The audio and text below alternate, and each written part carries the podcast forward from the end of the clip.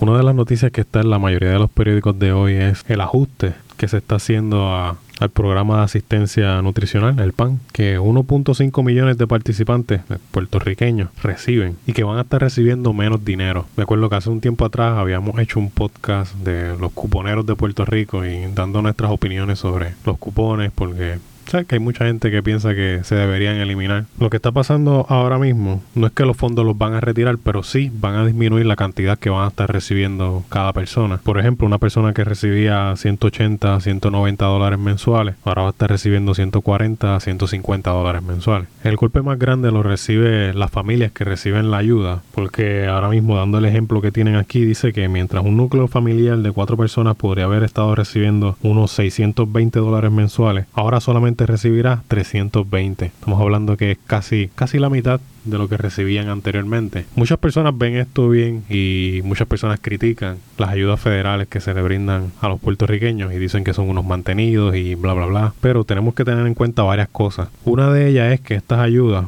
se había aumentado la cantidad que se iba a dar desde principios de María, los terremotos.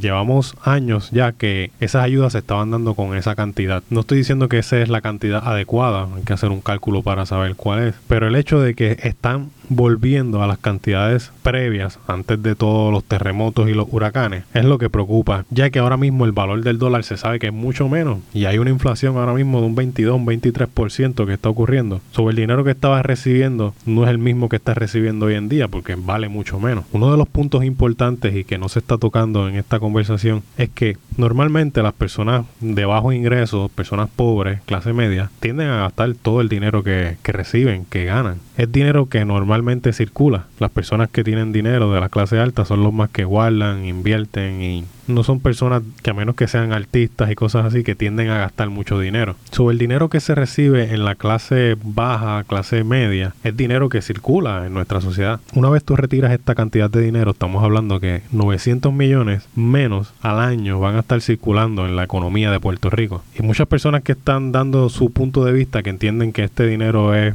dinero de más, es dinero que como quiera no va a estar en Puerto Rico, es dinero que va a dejar de circular en los pequeños y los grandes que hay en Puerto Rico, es dinero que se resta a la economía de Puerto Rico como tal. So, bajo una inflación, que es lo que está ocurriendo ahora mismo, más ese corte de presupuesto, que es dinero que se le otorga a muchas personas que de verdad lo necesitan, porque una de las cosas que habíamos hablado, no recuerdo bien del por ciento, pero me acuerdo que la mayoría de las personas que recibían la ayuda eran personas mayores de 65 años de edad, eran personas que tenían problemas, que estaban impedidas, que eran personas que no podían trabajar y este dinero es prácticamente todo lo que tenían para poder subsistir. Que aunque tú escuches en la calle o escuches a políticos de otros países hablar del mantengo que tienen en Puerto Rico, es dinero necesario para muchas personas que están en este país debido al costo de vida tan alto que hay aquí. Y no es tampoco que están haciendo fiesta con ese dinero. Estamos hablando de una cantidad mínima para sobrevivir que como quiera no da, tiene que haber algún ingreso lateral para poder ayudarte con